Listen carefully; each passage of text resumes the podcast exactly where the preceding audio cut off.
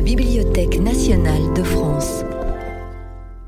Dans le cadre du cycle de rencontres consacré aux nouvelles écritures et à l'actualité de la création audiovisuelle multimédia, cette séance inaugurale interroge la notion de nouvelles écritures dans ses différentes acceptions. Bonsoir, Pascalie Sartel, directrice du département son vidéo multimédia de la Bibliothèque nationale de France.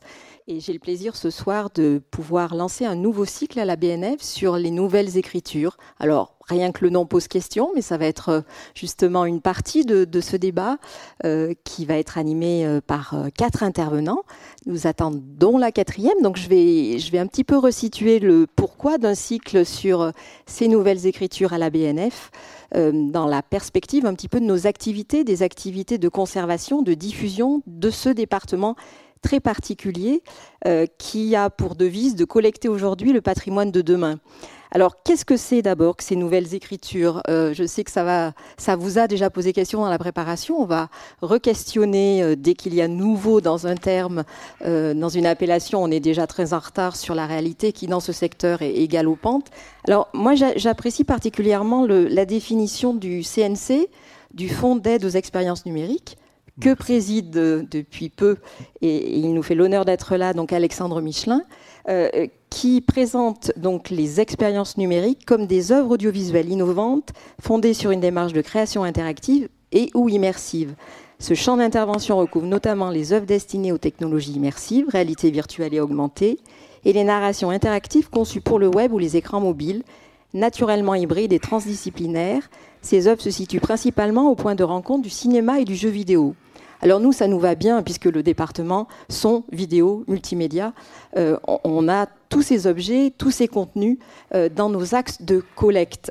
Parce que, évidemment, la mission première de ce département euh, relativement nouveau à la BNF, en tout cas moins ancien que, évidemment, toute l'intériorité de, cet établissement séculaire, c'est justement de collecter, de constituer un patrimoine euh, par un, moyen qui s'appelle le dépôt légal, l'obligation qui est faite aux éditeurs, aux producteurs de déposer donc leur production, leur contenu, leurs œuvres à la Bibliothèque nationale de France.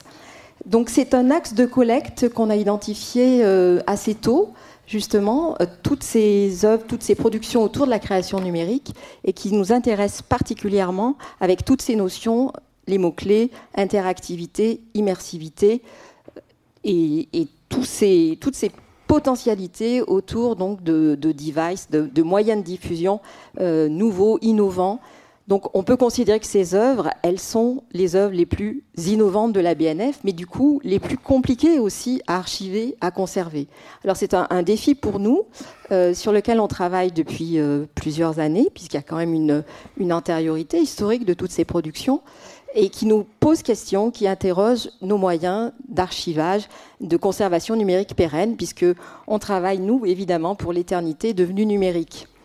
Euh, donc c'est un, secteur qui nous intéresse bien sûr du point de vue de la conservation et on va tenter d'avancer sur ces questions en lien direct avec les, producteurs, en particulier l'association PXN que vous représentez, Oriane Urard, ce soir. Euh, et nous envisageons sur l'année 2021 euh, un atelier, des ateliers, pour justement tenter de résoudre les problèmes de collecte, de dépôt et d'archivage à la Bibliothèque nationale de France. Parce qu'en quelque sorte, nous sommes la mémoire des industries culturelles et créatives dans bien des domaines, la musique par exemple pour nous, hein, depuis le, début du XXe siècle. Et nous sommes en quelque sorte votre mémoire, vous qui êtes plutôt dans une, stratégie de production, d'innovation permanente. Euh, nous essayons, nous, de, conserver votre travail et, de pouvoir donc euh, témoigner de, ces créations, à la fois pour un public de, chercheurs, bien sûr, qui, qui, consultent le dépôt légal, mais euh, nous sommes aussi un lieu de diffusion, et ça on le sait moins, mais nous, souhaitons contribuer, et c'est aussi le sens de, ce cycle aujourd'hui, à la fois faire connaître cette mission de dépôt légal et cette mission de conservation, mais aussi euh, donner à voir ces productions et être ce lieu de diffusion, à la fois donc pour un public spécialisé, pour un public de professionnels, mais aussi pour un public beaucoup plus large dans les espaces tout publics de la bibliothèque, dans cette bibliothèque sur le site François Mitterrand, et bientôt à Richelieu à partir de 2022 dans un très bel écrin que sera euh, la salle ovale et qui sera dédié donc au patrimoine et à l'histoire de l'art parce qu'il y a énormément de productions dans ce domaine et Alexandre, vous en témoignerez puisque c'est le sens de la création de ce Knowledge Immersive Forum que vous avez créé cette année et qui va prendre toute son ampleur l'année prochaine. Donc voilà, être à la fois euh, euh, un petit peu au service de la conservation et être partenaire de, vos productions pour la conservation, être un lieu de diffusion euh, dans de multiples espaces de la bibliothèque et, avoir ces, coopérations, ces interactions pour faire connaître ces productions extrêmement diversifiées et extrêmement créatives en France. Hein. c'est vraiment un secteur de la production numérique qui est particulièrement animé par les entreprises françaises. Donc euh, ce cycle va se, structurer autour de, sur le premier trimestre et le premier euh, semestre même 2021 euh, par différentes sessions, différentes séances. quelques exemples. En février, autour de la fiction interactive.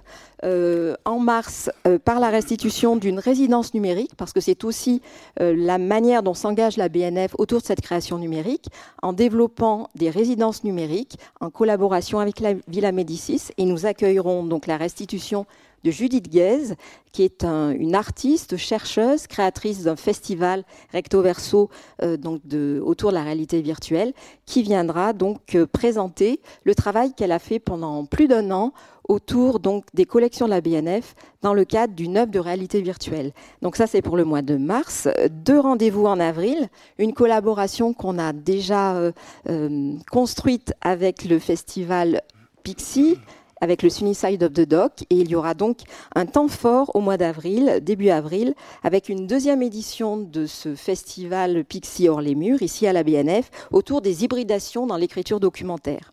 Et le 10 avril, un autre aspect de ce que nous, on considère être de la création numérique, avec le festival Mashup, autour de ce prix sur euh, le Mashupons le patrimoine, qui permet donc de, créer des œuvres à partir de, fonds de la Bibliothèque nationale de France, du CNC, et donc de recréer des œuvres euh, d'une manière euh, tout à fait intéressante et assez débridée en général. Parce que euh, ce qu'on veut témoigner aussi ce soir, le message qu'on veut faire passer, c'est que cette Bibliothèque nationale de France, qui est certes un, un énorme coffre-fort qui, recèle des trésors depuis euh, des centaines d'années, euh, c'est aussi un matériau pour la création numérique qui pourrait être exploité par toutes ces productions. Donc pensez à nous, Gallica, c'est actuellement 8 millions de documents. Ça peut être aussi une source et nous sommes là aussi pour accompagner cette création contemporaine euh, par l'utilisation de ces matériaux. Et donc, pour finir au mois de mai, une table ronde sur la bande dessinée numérique. Et puis, donc, tout au long de l'année, des coopérations que, je viens d'évoquer, euh, qui seront complétées euh, par un, colloque sur la littérature numérique, parce que c'est aussi un domaine d'expression. On l'espère en présentiel, la participation au KIF en décembre, euh, on a évoqué euh, des ateliers euh, très concrets autour de la collecte et du dépôt avec PXN et on espère aussi un événement autour des 20 ans du, 11 septembre avec Lucid Realities, un des, studios de production qui, qui anime beaucoup l'association PXN et puis donc être présent aussi là où vous êtes, notamment à La Rochelle pour le Sunnyside of the Dock. Voilà, être vraiment chaque fois qu'on peut en partenariat et, euh, pouvoir suivre toutes ces productions éminemment créatives. Donc merci à vous d'être présents. Merci à Xavier de la Vega euh, et au blog documentaire qui, analyse, qui suit, qui valorise toutes ces productions depuis longtemps, d'animer ce débat. Agnès Alfandéry qui nous rejoint, qui a bravé euh, l'esplanade glissante et puis les conditions sanitaires particulières. Je vous laisse passer. Donc de l'Institut français, merci beaucoup. Alexandre Michelin, notamment euh, donc créateur du, KIF et puis donc président de, cette commission sur les expériences numériques du CNC, donc Oriane Urard qui représente euh, PXN et qui produit et qui investit ce champ depuis longtemps. Euh, je vais remercier, outre les intervenants, bien sûr, je vais remercier l'équipe du service multimédia, Elodie Bertrand et donc Nicolas Lopez, qui euh, sont vraiment depuis euh, de nombreuses années en lien avec toutes ces productions. Ce sont nos, nos collecteurs et, donc les, contacts directs qu'ils établissent ont permis de, construire ce cycle. Et puis aussi, bien sûr, le service des manifestations, Richard Dao, Muriel Couton, qui nous ont beaucoup aidé à monter ce cycle, les techniciens euh, qui nous permettent d'être en streaming ce soir dans ces conditions, qui nous permettent quand même de lancer ce cycle. Donc merci beaucoup à eux. Et la délégation à la communication qui nous aide à faire connaître ce cycle, à faire connaître nos activités. Merci à tous, bon débat et encore merci d'être là. Merci. Alors, donc bonsoir d'abord. alors, quand j'étais en train de préparer cette table ronde, un souvenir m'est revenu à l'esprit. Euh, c'est le souvenir d'une exposition que j'ai visitée euh, pendant les années 2000, en 2005 précisément. Alors, s'il y avait un public en face de nous, euh, je demanderais à la cantonade qui connaît Rikrit Tirana, Tiravanija Il n'y a personne, alors du coup, je me tourne vers vous. Est-ce que quelqu'un connaît Rikrit Tiranavija non. Alors voilà, Rikrit Tiravanija est un artiste contemporain thaïlandais, euh, très très coté dans le milieu de l'art contemporain, un des tenants de l'esthétique relationnelle, euh, qui s'est fait connaître en organisant des soupes collectives dans des galeries, euh, des tournois de ping-pong dans des musées, ou encore en transformant un local de musée en un appartement, où que les visiteurs étaient libres d'habiter pendant des jours et des nuits. Alors en 2005, le musée d'art moderne de la ville de Paris lui a demandé d'organiser une rétrospective de son travail ce qui évidemment posait euh, pas mal de problèmes, puisque comment organiser une rétrospective euh, d'œuvres euh, par essence éphémères et relationnelles et alors, ça a donné une exposition assez déroutante, puisqu'elle consistait en fait en un ensemble de simèses vides, dans lequel il y avait exclusivement des titres, avec la date et le lieu de création des œuvres. Et la seule manière finalement de connecter avec ces œuvres, c'était par l'intermédiaire d'un guide euh, qui se transformait en conteur et qui racontait euh, les œuvres qu'avait euh, créées Tyrann Rikrit. Et du coup, c'est le, travail de ce conteur qui me permet d'ailleurs aujourd'hui de vous raconter à mon tour la fameuse rétrospective de Rikrit Tirana Jiva. Alors, si je vous parle de, cette, de ce souvenir, c'est parce qu'il entretient des liens assez étroits, à mon avis, avec le sujet qui nous occupe aujourd'hui. Euh, parce que récapitulons, euh, nous sommes ici euh, pour parler d'un continent certes foisonnant, de, la création artistique et culturelle. On peut l'appeler nouvelles écritures, nouvelles narrations, création numérique. nous verrons plus tard sur quels termes nous fixer. c'est un continent foisonnant donc, mais c'est un continent qui ressemble aussi des œuvres souvent à peu près aussi connues que les œuvres de Récrit Tirana Jiba. Euh, et euh, voilà, vous avez peut-être essayé à l'occasion de parler à un voisin de comptoir de web documentaire, de transmédia, de fiction interactive, euh, voire de réalité virtuelle parfois. Et j'imagine qu'il vous est arrivé de susciter une certaine perplexité chez votre interlocuteur. Euh, de même, euh, les œuvres euh, en question sont parfois aussi éphémères que celles du bon Récrit, puisque en raison de l'obsolescence technologique, hein, des œuvres entières que l'on pouvait voir sur un ordinateur, du jour au lendemain, elles disparaissent complètement. D'autant plus qu'on ne peut non plus pas les voir sur un téléphone portable ou sur une tablette. Euh, comme vous le savez, euh, euh, le logiciel Acrobat Flash Reader est, définitivement mort. En fait, il est mort depuis que je suis rentré dans, ce secteur. Hein. on en parle depuis ce temps-là. Mais voilà. Alors, du coup, euh, euh, euh, bien sûr, ce continent de la création n'est pas seulement un continent englouti, loin s'en faut, c'est même un continent qui, dans la tectonique des pratiques culturelles, est en train de s'affirmer avec vigueur. pour ne parler que d'un événement particulièrement marquant, lorsque l'entreprise Facebook a acheté en 2014 pour la modique somme de 2,3 milliards de dollars une start-up euh, appelée Oculus, hein, qui était en train de développer euh, le casque du même nom, euh, beaucoup d'observateurs se sont dit que ces narrations un peu biscornues, créées par des geeks et pour des geeks, risquaient fort de devenir une véritable industrie. alors, il y a même certains parmi vous, je suis sûr qu'il y en a plusieurs, qui voient dans ces narrations, enfin, parmi nous, qui voient dans ces narrations ni plus ni moins que les narrations du futur. Alors, euh, peut-être pour euh, resituer un petit peu cette histoire, euh, un bon point de départ consiste à vous demander à chacun de vous quelle est votre rencontre, comment s'est fait votre rencontre avec ces créations et quelle a été finalement votre trajectoire hein, au contact de, des créations numériques? Peut-être on peut commencer par Agnès Alfandari. Bonsoir, bonsoir à toutes et tous. Merci beaucoup de cette invitation. Euh, pour répondre à la question, moi je suis tombée dedans dès que j'ai commencé à travailler en fait. Euh, je suis historienne de l'art de, formation, donc euh, pas forcément de lien direct avec les, avec les technologies, mais j'ai, commencé à travailler en plein boom en fait de, de l'internet dans le milieu des années 90. Et donc voilà, mais mon, premier travail ça a été de de, travailler sur des œuvres d'art, mais pour des supports numériques, de l'édition, etc. et puis j'ai beaucoup travaillé ensuite, toujours dans ce, toujours dans ce secteur-là, pour des, pour des musées. Donc mon entrée euh, dans la création numérique, elle est passée euh, d'abord par la médiation numérique et ce que pouvaient euh, apporter les nouvelles technologies à des nouvelles formes de transmission du savoir, en fait. Puisque j'ai beaucoup travaillé sur des ouvrages de vulgarisation numérique ou des dispositifs de vulgarisation, des, dispositifs de guidage, euh, des tables interactives euh, dans les musées, avec toujours cette, euh, ce lien entre le, sujet et les, nouveaux usages qu'on pouvait développer pour aborder le sujet, en l'occurrence l'œuvre d'art, puisque, puisque je travaillais essentiellement pour des, pour des musées. Donc ça a été euh, ça, a été ça euh, la rencontre. Euh, je ne suis plus jamais partie. Et, très heureuse aujourd'hui d'avoir largement élargi le champ qui était donc celui au départ de la médiation numérique pour vraiment m'intéresser à l'ensemble de la création numérique, que ce soit le livre innovant, le transmédia, la VR, etc. Parce que c'est je trouve que c'est un champ de création tout à fait passionnant, dynamique.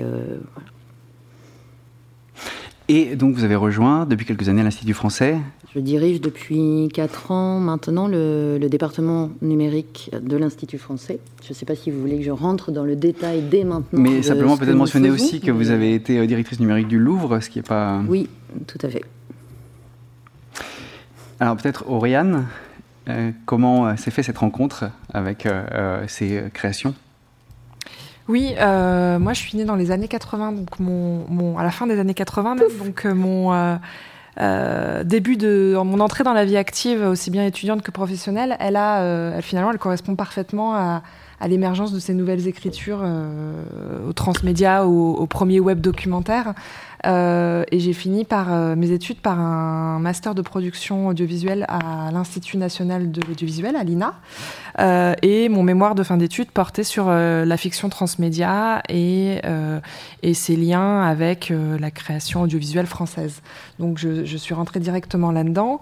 Et, euh, et j'ai travaillé ensuite à la Générale de Production, donc avec Jérémy Pouillou, qui a euh, euh, été un des précurseurs euh, en France dans ce domaine et qui a créé euh, à la même époque l'association Transmedia Immersive University.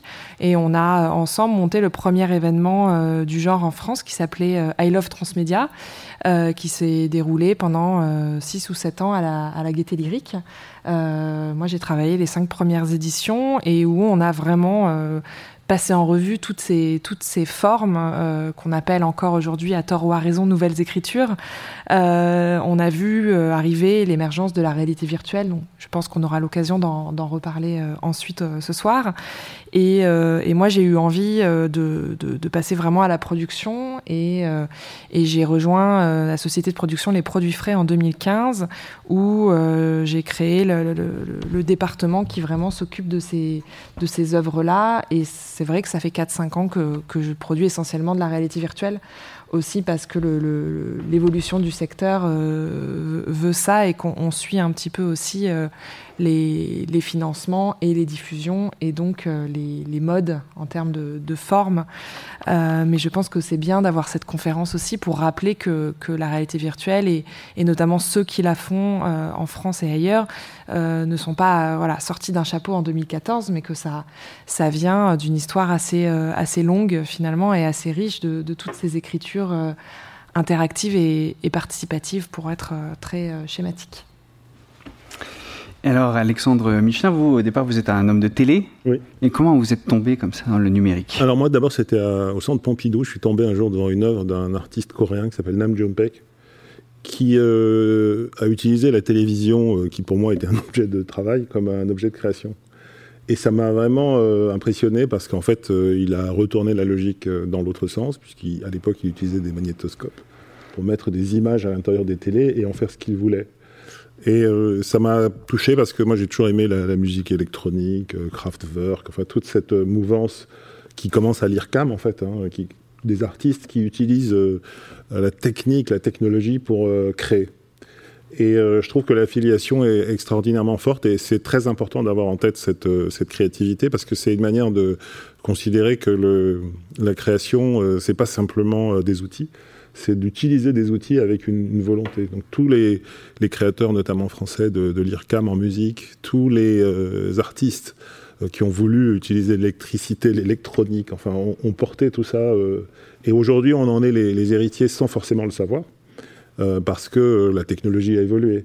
Mais on retrouve des, des auteurs, on retrouve des groupes de gens qui veulent dire quelque chose et qui utilisent la technologie. Et ce qui est formidable dans l'époque que, nous vivons, c'est que ces technologies ont tellement évolué qu'elles ont irrigué en fait l'ensemble de la, création. Et aujourd'hui, de mon point de vue, euh, l'immersion, tous, toutes ces écritures sont déjà partout. Simplement, on n'en a pas conscience. Alors, il n'est pas inutile de, revenir un petit peu en arrière hein, et de revenir euh, au tournant des années 2010, euh, hein, au moment où apparaît euh, le terme de nouvelle narration, de nouvelles écritures, au moment où les télévisions, hein, qui produisent des programmes linéaires pour une diffusion hertzienne, se mettent à s'intéresser à des créations numériques. Alors, peut-être pour donner quelques repères, si euh, le, terme nouvelle narration a assez rapidement euh, regroupé des créations extrêmement hétérogènes, hein, puisque ça allait depuis des documentaires interactifs, des fictions interactives jusqu'à des jeux vidéo, voire même des, ce qu'on a appelé des alternate reality games, autrement dit des jeux en situation réelle avec l'utilisation de smartphones, des fictions collaboratives. Alors, si on devait essayer de trouver un, un point commun, euh, probablement euh, ce serait euh, le code. Hein, et le fait que toutes ces histoires, finalement, elles procèdent de la volonté de raconter des histoires avec du code. si on parle de code, ça veut dire qu'on parle d'un échange, en fait, d'un échange entre un ou plusieurs utilisateurs et puis une machine. Hein, et c'est dans ce dialogue que l'on entend construire une narration. Alors, euh, cette, euh, euh, ce surgissement en fait de, de, ce type d'œuvre apparaît à un moment, on peut dire un peu particulier, au point de rencontre, on pourrait dire entre deux logiques. D'un côté, il y aurait il y a une longue histoire, une longue ambition de la part d'artistes en des champs différents, une volonté d'associer les spectateurs ou les visiteurs ou les lecteurs à leur œuvre. Hein, on peut dire que l'art contemporain commence à partir du moment où vous essayez d'intégrer euh, les, visiteurs à l'œuvre. Je veux dire, l'urinoir de Marcel Duchamp euh, n'a pas de sens euh, sans les réactions outrées du public. on peut parler aussi de tentatives dans les années 1970 de créer des films interactifs alors à l'époque, l'interactivité se faisait avec des boîtiers et des bobines que l'on interchangeait. Hein, il y a eu quelques tentatives dans ce sens. Mais aussi, on ne peut pas ne pas mentionner euh, le récit euh, interactif par excellence, qui est le jeu vidéo, hein, et qui naît à partir des années 50 en fait, hein, au MIT, et puis euh, se développe sous différentes formes, et euh, tout au long des années 80 euh, crée toute une série de récits qui associent l'utilisateur, le place au cœur, hein, des récits d'aventure, des récits de texte que l'on a ensuite retrouvés justement dans les narrations des années 2000. Et une deuxième tendance qu'il est utile de rappeler, qui est celui que cette tendance que euh, un auteur qui s'appelle Richard Jenkins a appelé les cultures participatives. Hein, c'est un moment, et peut-être que vous pourrez nous en parler un petit peu, Alexandre Michelin, euh, les télés se rendent compte que euh, leurs spectateurs ont un désir d'interagir avec les œuvres. ils réagissent, ils créent des forums de discussion. Hein. il y a des forums historiques autour de Survivor, c'est-à-dire l'équivalent ou disons l'ancêtre américain de Colanta, en fait, hein, donc des forums d'utilisateurs, des forums autour euh, de séries, hein, il s'agissait de, discuter de différents personnages, etc. etc. On peut raconter aussi un, épisode assez incroyable, c'est le moment où Betty Draper, un des personnages euh, de euh, la série Mad Men, a commencé à tweeter. Euh, donnant lieu ensuite à euh, le surgissement euh, de tweets de Don Draper, son mari, et puis des différents personnages de la série, sans que évidemment les créateurs n'aient rien à voir avec la question.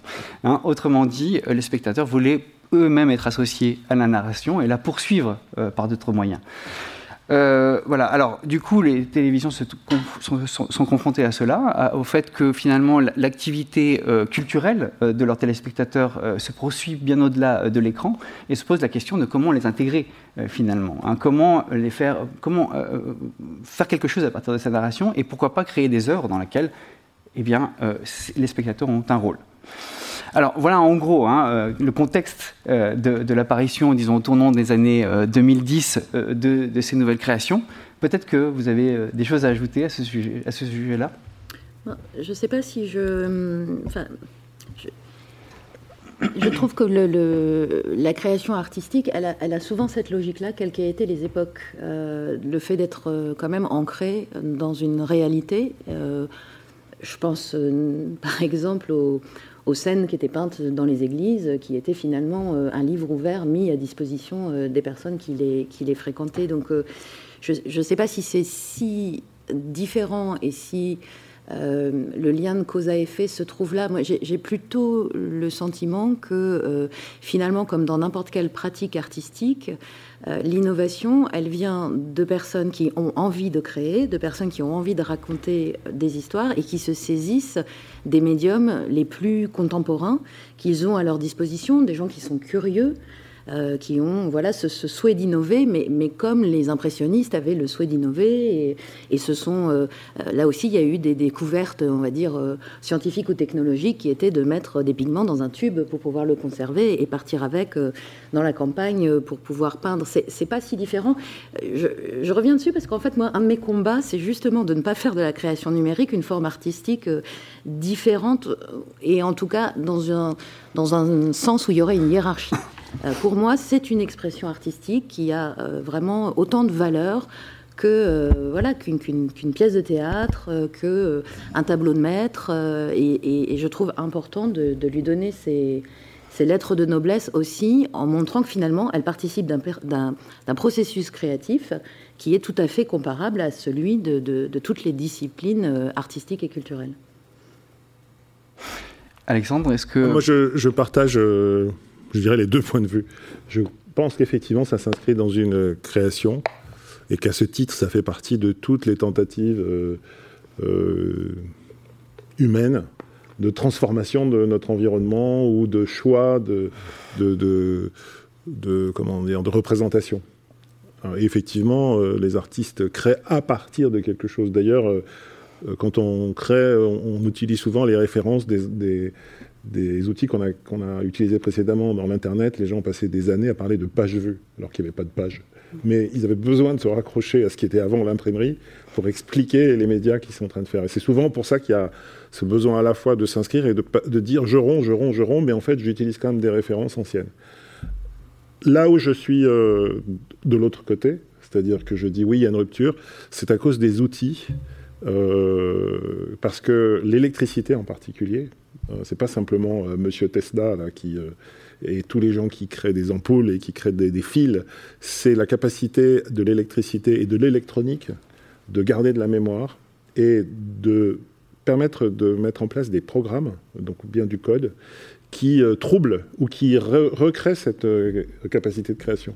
Et c'est pour ça que je parlais de Nem parce que j'ai été choqué à l'époque parce que j'avais pas mesurer à quel point on pouvait euh, retourner la télé contre elle-même. Parce que moi, je travaillais dans la télé. Et tout d'un coup, j'ai vu un artiste qui a dit non, mais bon, c'est bien gentil ton truc, mais moi, j'utilise l'écran parce qu'il m'intéresse. Comme si c'était une toile, finalement. Euh, je considère que j'ai envie de, faire des choses dessus qui n'ont rien à voir avec le partage euh, à 200 millions de gens d'une seule image.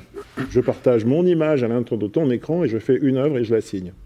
Et, c'est pour ça qu'effectivement, Nam June Paik, c'est quelqu'un qui, je crois, euh, marque quelque chose de, très, fort.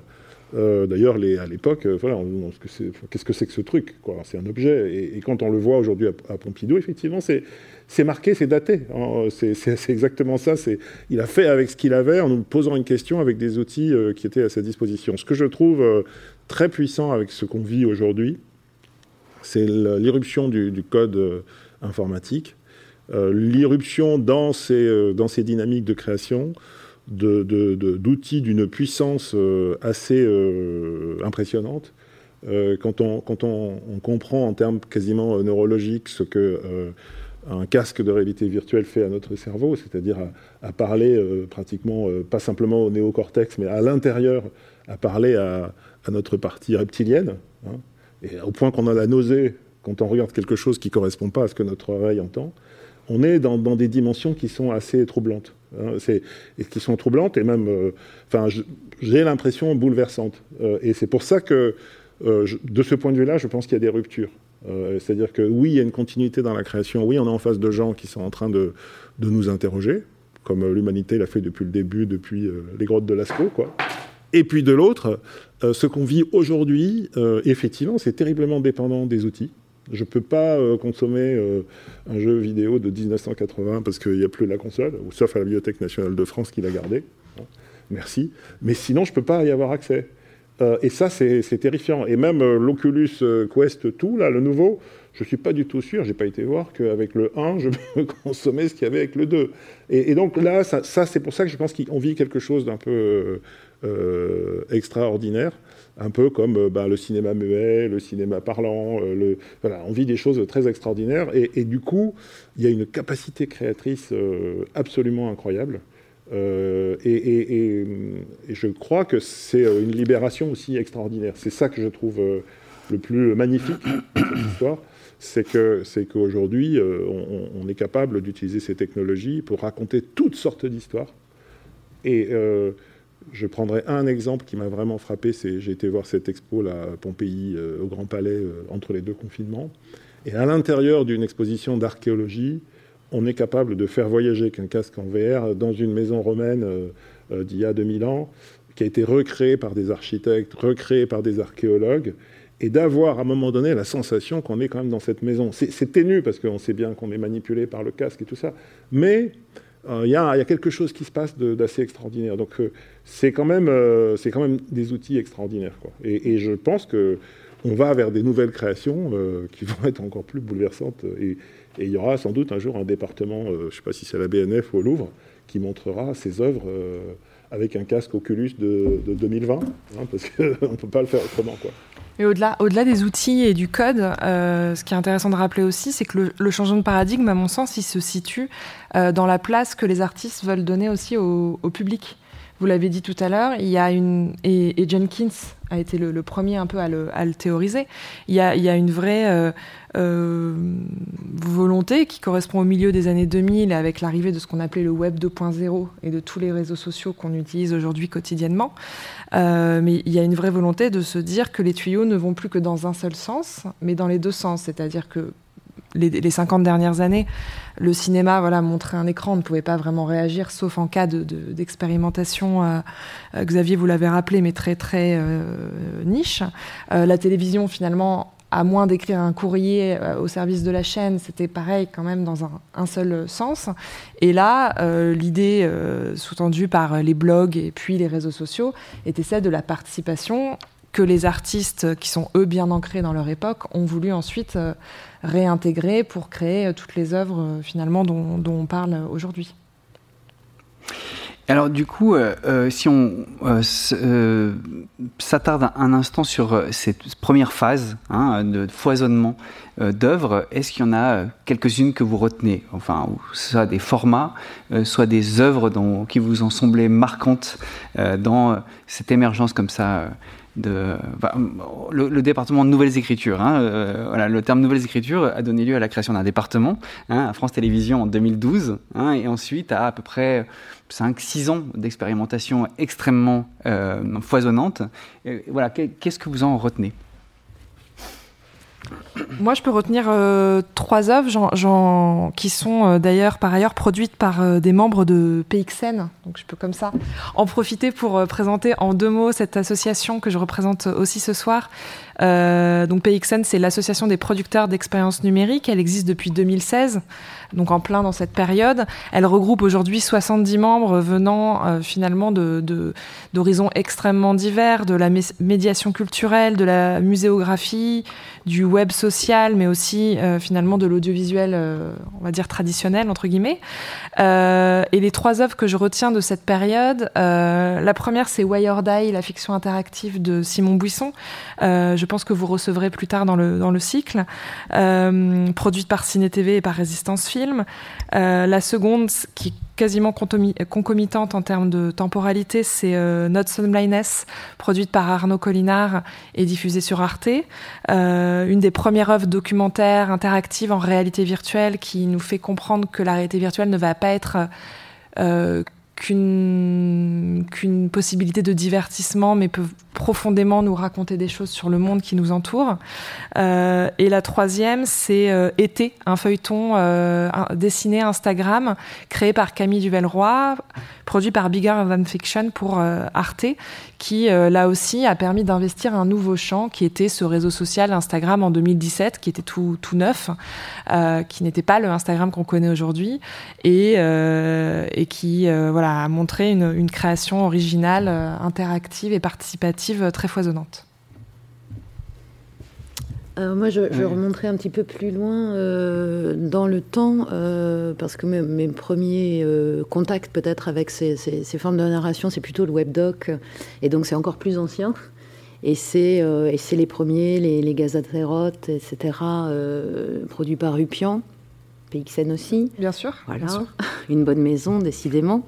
Euh, sur, la, sur la VR, effectivement, euh, Notes euh, on Blindness, ça a été un, un moment, on peut dire, euh, High Philippe aussi. Euh, moi, je, je, je, pense que c'est le premier, euh, le premier film de fiction VR que j'ai vu. C'est un des premiers au monde, par ailleurs, voilà. court métrage VR. Et, et vraiment, on était encore, l'image n'était pas encore d'une définition très très agréable. Donc quand j'ai enlevé le casque, j'avais un peu, un point là, et en même temps j'étais complètement euh, waouh. Wow. Enfin vraiment, euh, ça a été assez extraordinaire comme, euh, sensation, comme de me dire vraiment, on, est dans quelque chose de complètement nouveau en termes de de sensations justement, de ce qu'on peut expérimenter. J'ai mis d'ailleurs un, certain temps dans la narration à comprendre que j'étais le personnage. Et quand je l'ai compris, mon, cœur s'est mis à battre à toute vitesse tellement l'émotion était, forte. Donc euh, c'est ce, que, disait Alexandre tout à l'heure. Une des particularités de la VR, c'est effectivement d'aller appuyer dans des endroits de notre cerveau qu'on ne sollicite pas euh, forcément face à d'autres formes de, création. Donc ça, ça a vraiment été... Euh, un, moment euh, fort. Et puis peut-être euh, The Enemy, euh, qui est une, une, proposition VR collective, où là, on est plutôt dans une nouvelle forme de journalisme. donc à la fois, c'est oui une forme de documentaire, une forme de journalisme, en tout cas une une façon de se saisir du, du, de l'outil, enfin de la technologie VR pour cette fois-ci porter un sujet, euh, susciter de l'engagement. Euh, et, c'est très à propos, évidemment, euh, compte tenu de ce qu'on a dit avant, c'est-à-dire cette, capacité à vous embarquer qu'à ce, médium. Donc ça aussi, ça a été des, moments et des, découvertes importantes. Je partage beaucoup des choix qui ont été exprimés. Euh, eu, je me souviens très très bien de Wired Eye, où j'ai eu vraiment une, une soutenu par l'Institut français, une, une, grosse claque vraiment comme ça. Je trouvais que c'était vraiment magnifique. Notre Sound Blindness, évidemment. Enfin, je, je, je pense qu'on a tous eu, et c'est tant mieux. D'ailleurs, ça prouve qu'il y a une unité dans, dans ce qu'on a recherché, des, des vrais chocs émotionnels. J'ai, euh, il y a une jeune française réalisatrice qui s'appelle Céline Tricard que je trouve très intéressante mmh.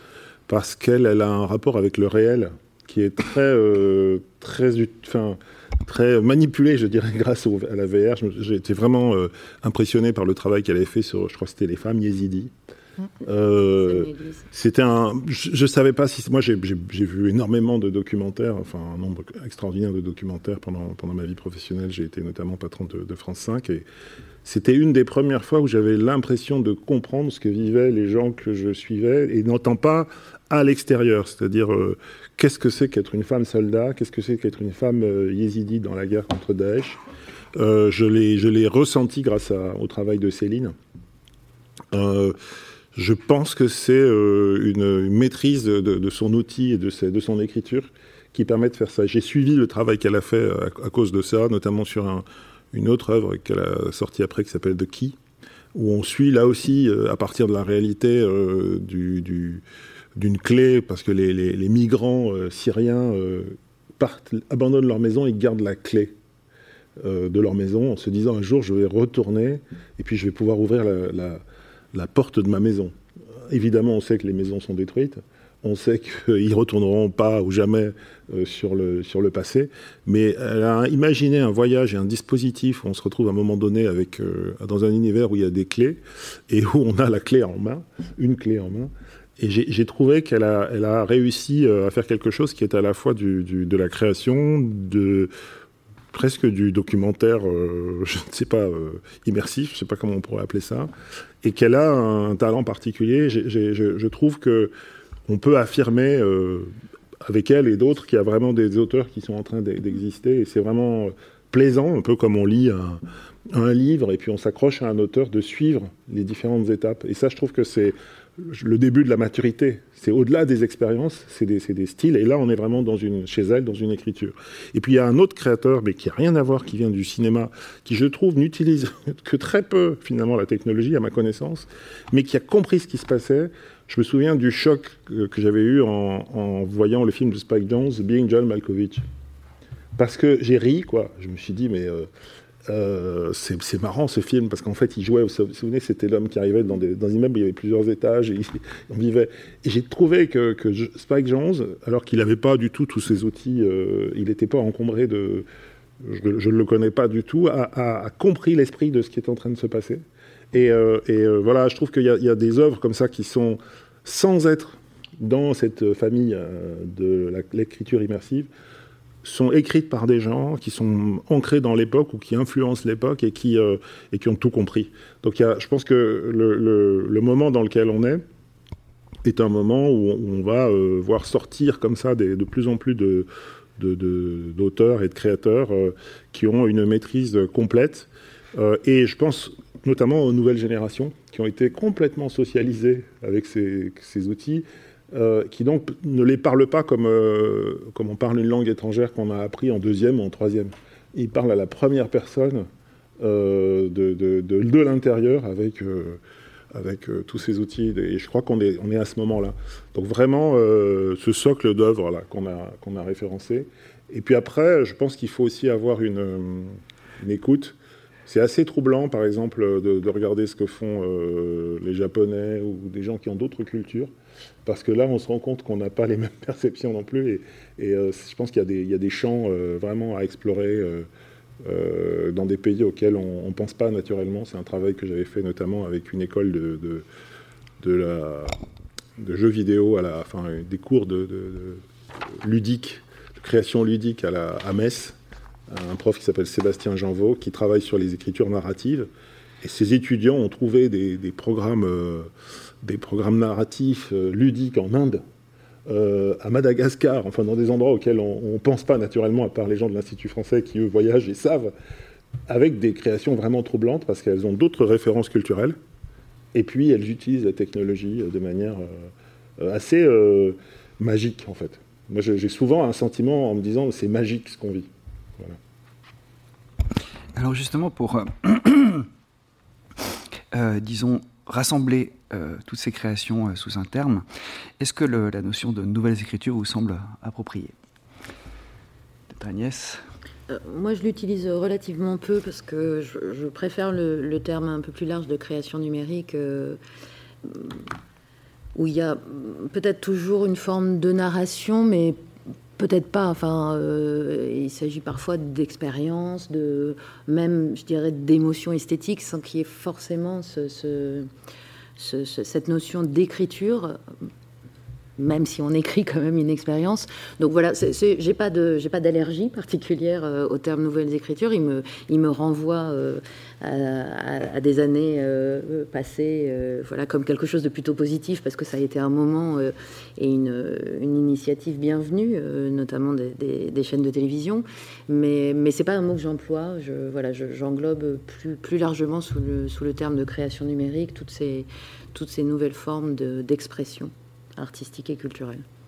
J'ai l'impression que c'est un peu, euh, c'est à la fois la force et la faiblesse en fait de ces œuvres-là. Euh, la force, c'est qu'en fait, euh, les noms évolue en permanence, parce que maintenant on parle aussi de création immersive pour tout ce qui est réalité virtuelle, mixte, augmentée. Euh, on parlait de nouveaux médias il y a encore quelques années euh, aussi, de transmédia qui maintenant est devenu un, gros mot euh, chez les diffuseurs. le web documentaire aussi est plus du tout employé. Mais donc, en fait, ces œuvres, elles sont tellement riches et diverses qu'il devient impossible quasiment de mettre un nom dessus qui les recouvrerait toutes. Et en même temps, c'est la faiblesse parce que c'est aussi ce qu'on a pu nous reprocher à un moment de manque d'identification auprès du public, auprès d'un grand public qui avait du mal à voir euh, en quoi un feuilleton sur Instagram pouvait être comparable à, euh, un jeu vidéo sur la typographie ou euh, à une œuvre web documentaire.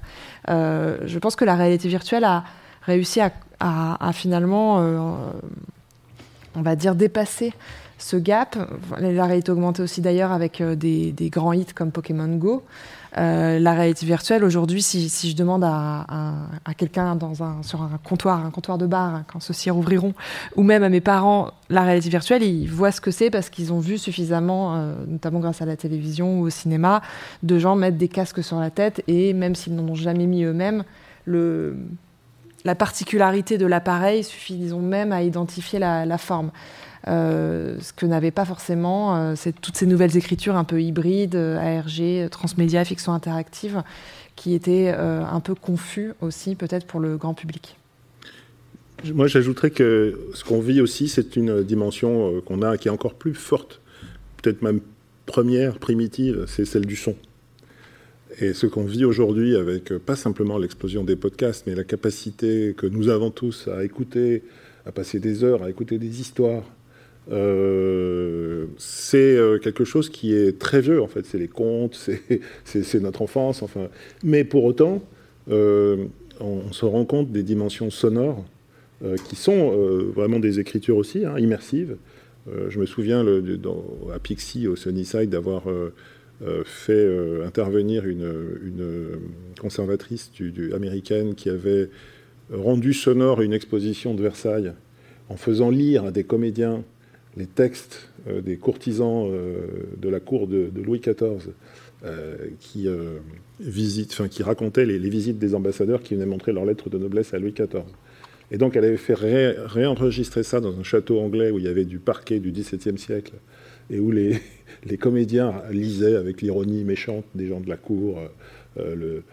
Et, à New York, les gens, quand, ils visitaient l'expo Versailles, avaient l'impression d'être transportés en France. Hein, et, c'est vraiment euh, ce qui était pendant longtemps, on va dire, les, pièces euh, qu'on écoutait sur France Culture, hein, le théâtre euh, de France Culture, c'est devenu, et c'est vraiment quelque chose de considérable, d'extraordinaire aujourd'hui. Et, je crois que ça, c'est en train de, monter. Donc l'aspect visuel, il est formidable. nous, on est pour beaucoup des gens du visuel. Mais l'audio, transporte et a, pour le coup, on a tous même encore plus de, capacité à imaginer. On, met encore plus dans l'audio euh, de personnel, de, notre propre sensibilité, euh, dans une histoire qu'on écoute. Euh, et, je crois que ça, c'est aussi une, une, énorme révolution, un peu plus discrète hein, que, que, celle du, casque, parce que le casque est spectaculaire, et qu'on vit tous, qui est en train de, transformer ben, la narration des, histoires, l'information aussi en train d'être transformé par, le, par, les, par les podcasts. Euh, et c'est vraiment, euh, c'est vraiment une dimension euh, qui, qui, va se conjuguer avec l'autre. Donc c'est en fait, c'est pour ça que la notion d'écriture est encore un peu, j'allais dire, abstraite. C'est sensoriel en fait aujourd'hui. et on, a basculé de l'expérience à l'expérience sensorielle et dans toutes les dimensions qu'on a de nos sens. Hein, euh, il y, a des expositions qui sont en train de se préparer euh, avec des scientifiques. Vous, allez passer d'univers euh, en univers, notamment dans le domaine des, sciences naturelles. et puis vous allez vous retrouver dans la savane africaine avec des espaces où on aura mis des sons qui correspondent aux sons qui auront été enregistrés dans l'espace, dans, une, nuit, dans une, savane, avec donc les bruits de la nature, des lumières qui correspondent à la lumière euh, de la nuit euh, quand il n'y a pas d'électricité. Et les gens vont être transportés par petits groupes de 10 dans une expérience sensorielle qui est bah, vous vous retrouvez dans la savane. Et puis ils préparent tous aussi l'odorat, parce qu'il y a des odeurs particulières. Et donc on, se rend compte qu'en fait c'est ça qui est en train de se passer. Et là on est encore, alors là on est du côté de cet artiste thaïlandais qui avait probablement tout compris avant tout le monde, c'est-à-dire qu'on crée, c'est de la mise en scène sensorielle et on utilise plusieurs outils. Et du coup, l'écriture, ça paraît un peu, un peu faible pour décrire euh, ce qui se passe. C'est un ensemble d'outils pour euh, me mettre dans un état de... Et puis c'est vrai que ça raconte une histoire. Alors, on voit lorsqu'on demande, euh, euh, lorsque je vous demande de, me rappeler quelques œuvres marquantes, on arrive très rapidement hein, vers euh, l'immersion, vers la réalité virtuelle, etc. Tu disais, Oriane, que c'est comme si les narrations immersives avaient unifié finalement un champ. ce que tu dis, Alexandre, c'est que voilà, il y a on potentialise d'une certaine manière quelque chose qui était contenu, qui était finalement la possibilité de vivre Hein, euh, des expériences, euh, des expériences euh, complètement immersives. je me souviens d'avoir parlé assez longuement avec Arnaud Dressen, qui est un des acteurs historiques du web documentaire, hein, et qui, pour lui, lorsqu'il a mis un casque, il s'est dit Mais voilà, tout ce que j'avais toujours voulu faire, eh ben voilà, c'était possible grâce à ce nouveau device. Alors, du coup aussi, on, a l'impression qu'avec donc cette rupture, comme vous savez, la réalité virtuelle est aussi une très vieille histoire, hein, puisqu'elle commence même avec l'origine du cinéma. Hein, je fais une toute petite euh, digression, hein, puisque euh, avant même que le cinéma est, installé comme industrie, il y a déjà des tentatives de réalité virtuelle, puisque lors d'une exposition universelle, il y avait une expérience qui consistait à rentrer dans une pièce Hein, et de s'élever en montgolfière, hein, parce était projeté sur les murs de cette, pièce, en fait, euh, l'élévation de la montgolfière et donc une, vue panoramique euh, sur Paris. Hein. donc en fait, en gros, euh, lors de cette exposition universelle qui a eu, dû avoir lieu à peu près en 1900, en fait, on, a créé une expérience qui est similaire à celle du cube, que peut-être certains ont vu au Sunnyside of the Dock ou ailleurs, qui a été, en gros, c'est une réinvention de quelque chose d'assez ancien. Eisenstein disait aussi que la promesse de cinéma, en fait, c'est euh, bon, en fait, la stéréoscopie. Hein, bon, voilà. Donc, quand tu arrives par contre, en fait, cette histoire de la réalité virtuelle, elle s'est heurtée à plein d'obstacles. A des obstacles technologiques, c'est-à-dire que jamais on avait une technologie euh, qui permettait euh, de, faire vivre à l'utilisateur une expérience satisfaisante, en fait. Hein. Bon. Et qu'est-ce qui se passe en, 2014 C'est qu'il il y a une innovation technologique qui est portée justement par Oculus, Hein, et qui résout ce problème-là. Hein. Et donc à partir de là, on se dit qu'effectivement, c'est possible. ce qu'on voit aussi euh, à partir de ce moment-là, c'est que de nombreux acteurs hein, euh, commencent à converger vers ce champ-là, qui était un petit peu confidentiel, euh, qui concernait certains producteurs numériques, avec des créations extrêmement marquantes, des grands succès. Oriane, tu m'as parlé, tu m'as rappelé lors de notre conversation que Way or Die, c'était quand même 500 000 visionnages. Euh, unique. Euh, il y a eu d'autres succès comme ça euh, sur des ordinateurs. donc voilà, il y a eu des très beaux succès. mais sans qu'il y ait, disons, une convergence comme ça massive d'investissements, etc. Bon, qu'est-ce qui se passe à partir de 2014, 2015 C'est une, pluralité d'acteurs Hein, nouveaux, qui ne s'étaient pas intéressés du tout à ces narrations, commencent à investir ce champ-là. Hein, et ils déversent des sommes considérables. Hein, parce qu'il y avait Samsung qui lance un casque avec Oculus, HTC, euh, euh, également autre euh, constructeur de téléphone qui crée le HTC Vive, etc. etc. Bon. Et on se trouve aujourd'hui effectivement avec de nombreux acteurs qui arrivent. alors, il y a des rencontres assez inédites, hein, puisque on a des acteurs traditionnels qui étaient en, Europe en tout cas la télévision, euh, au Canada, un acteur historique qui est l'ONF, hein, l'Office national du film, hein, qui a toujours accompagné euh, l'innovation euh, narrative dans le domaine du documentaire, et puis a été partenaire du projet The Enemy, hein, qui a été cité auparavant. mais arrivent de nouveaux acteurs, donc des opérateurs de téléphone, Facebook, un réseau social, et également aussi d'autres structures qui, étaient, qui, s'intéressaient également aux, nouvelles, narrations qui, nouvelles narrations, qui sont les musées. Hein, et donc, du coup, on se retrouve vers un, finalement un, éclatement, euh, une redéfinition complète hein, euh, des modèles euh, de, de, diffusion, d'où on peut voir des expériences comme celle-là, etc., etc. Alors, du coup, ce que j'ai envie de vous demander maintenant, c'est ok, on a une grande effervescence avec de nombreuses expérimentations. alors, ces expériences rencontrent-elles leur public hein, et comment? Peut-être Oriane, si tu Ok. bah, c'est bien d'avoir rappelé que finalement la très courte histoire de la réalité virtuelle, elle ne commence pas en 2014, mais 2014, il vient marquer un peu euh, ce qu'on entend de nous aujourd'hui de manière contemporaine par réalité virtuelle, avec euh, euh, à la fois l'appareil, le, device, c'est-à-dire les, casques qui permettent cette technologie de se déployer, et puis ce qu'on y met. Ce qui, est sûr, c'est que le rachat avec les montants énormes d'Oculus par Facebook, il a, ça a créé une mini bulle il y, a eu clairement une bulle où tout le monde s'est emballé et tout le monde voulait, à un moment donné, donc 2015, 2016, 2017, ça a duré 2-3 ans, tout le monde voulait son contenu en réalité virtuelle. Vraiment, on pouvait appeler n'importe qui euh, et euh, les, diffuseurs, enfin les chaînes de télé, euh, mais aussi la SNCF, les compagnies aériennes.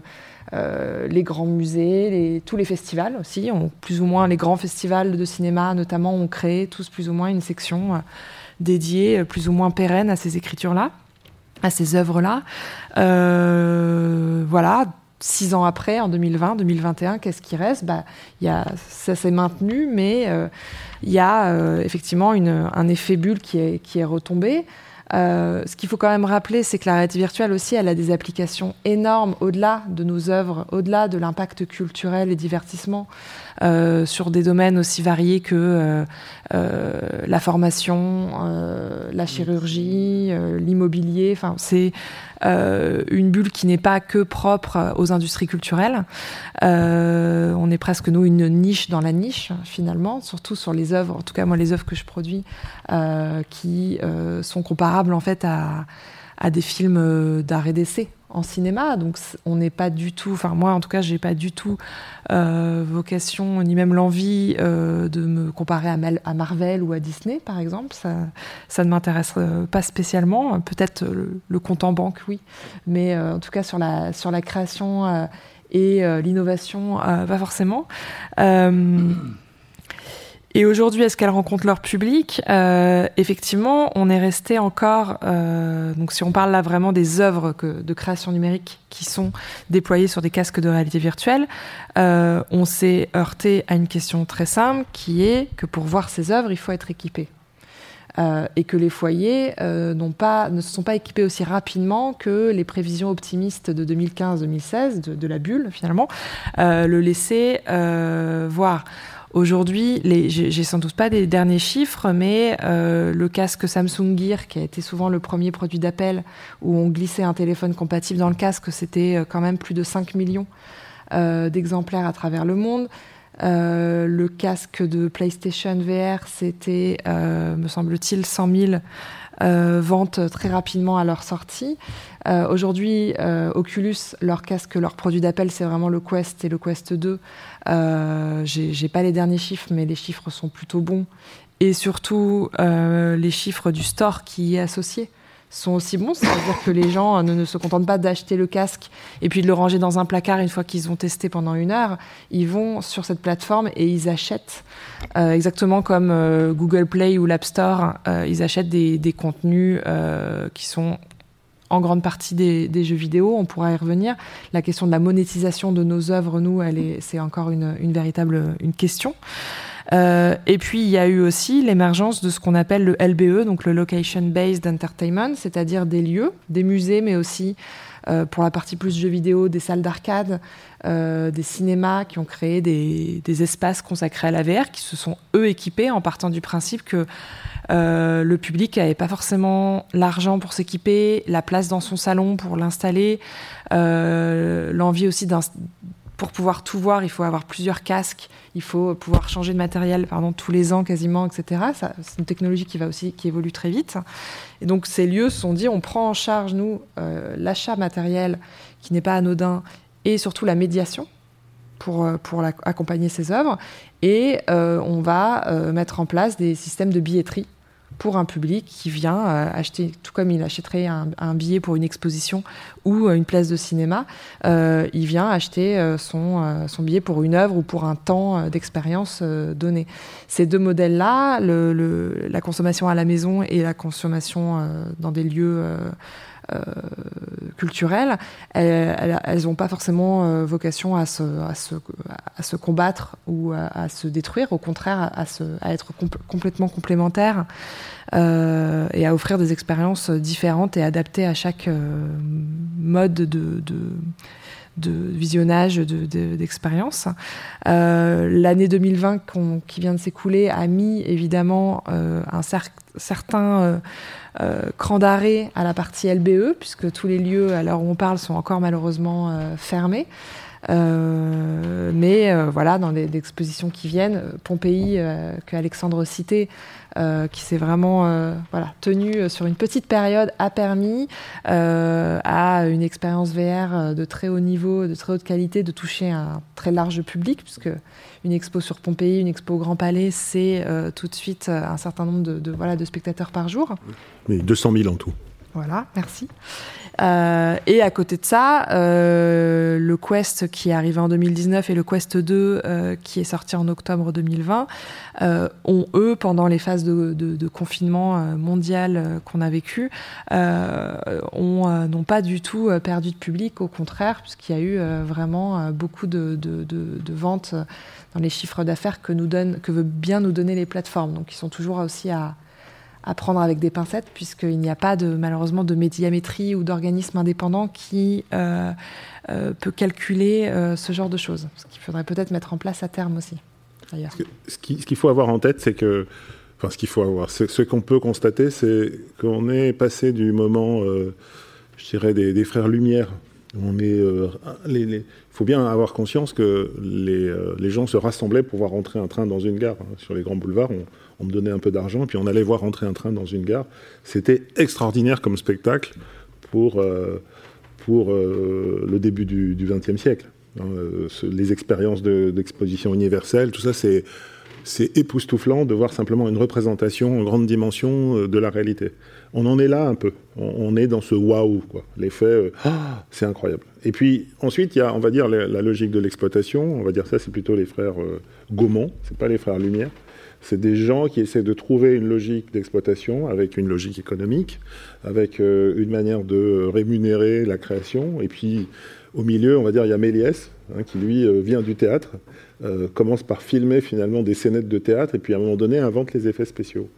Et, on est dans, cette continuité qui est, bien identifiée dans l'histoire de la technologie. Hein. C'est la diffusion de l'innovation. Il y a des il y, a des, pionniers, il y a des inventeurs, et puis il y a un certain nombre de gens qui en font euh, euh, une industrie. Euh, voilà. Et, donc, dans, ce moment-là où nous vivons, il y, a, une accélération qui est très brutale parce qu'il y a la technologie qui accélère ça, et puis il y a la géopolitique. Hein. on voit bien que ceux qui fabriquent le matériel, qui fabriquent de l'électronique, qui fabriquent du code, ont envie de remonter sur la création. ceux qui font de la création n'ont pas nécessairement tous les outils, donc il y a ces espèces de tectonique des plaques, là, avec des chocs incroyables, où on ne comprend pas tout d'un coup pourquoi pendant deux ans tout le monde veut faire de la VR. Mais euh, avec un peu de recul, c'est tout à fait euh, normal. Euh, effectivement, les acteurs que l'on voit émerger viennent de l'industrie. ce ne sont pas du tout des enfants de cœur, hein, que ce soit Microsoft, Samsung, Facebook. Ce sont des gens qui ont parfaitement compris la puissance de ce qui est en train de se passer quand on a la tête dans un casque, euh, avec une petite caméra, on peut identifier toutes les émotions qu'a l'individu. C'est un outil d'une puissance euh, presque terrifiante quand on y réfléchit.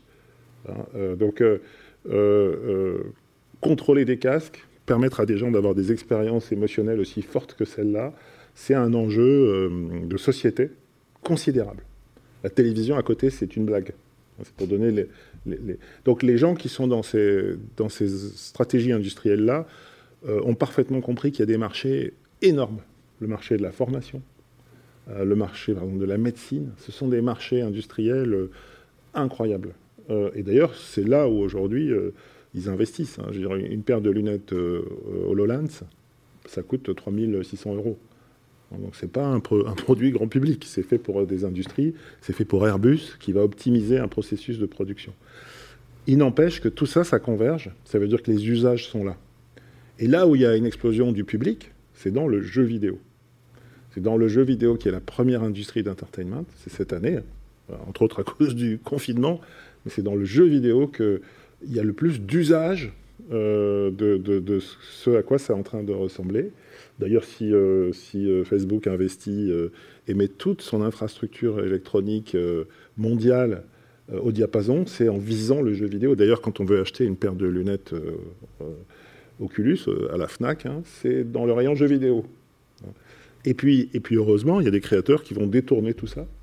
Il y a des, des, salles qui vont détourner tout ça. Et puis, euh, ce que moi je trouve vraiment extraordinaire, c'est que finalement le public reprend, euh, reprend la main, euh, n'a pas acheté tous les casques, tant mieux, ils n'étaient pas tous très bons. les expériences n'étaient pas toutes géniales. Puis effectivement, ils ont redéposé le casque là où. et, heureusement, je pense qu'on commence aussi à avoir un stade critique. et puis les musées commencent à savoir ce qu'ils veulent. C'est un bouleversement considérable pour les institutions. Euh, pas nécessairement le, savoir-faire, pas nécessairement les budgets, pas nécessairement la compréhension de tout ce que ça veut dire de travailler avec ces outils. Il n'y a pas forcément les, ingénieurs pour développer le code. Enfin, c'est un, un, changement de, nature très profond. C'est pas facile. Et donc c'est pour ça, par exemple, que c'est ça qui m'a donné envie de créer le, le, le KIF. C'est vraiment de se dire, il faut créer des endroits où euh, ceux qui ont la maîtrise de la technologie, ceux qui ont la maîtrise euh, de la création, ceux qui, sont en train de créer, euh, ont besoin de rencontrer soit des industriels, soit des financiers, et aussi des politiques, parce que c'est pas du tout neutre comme technologie. ça peut être des outils de savoir extraordinaires, mais ça pourrait très bien être aussi des outils de contrôle terrifiants.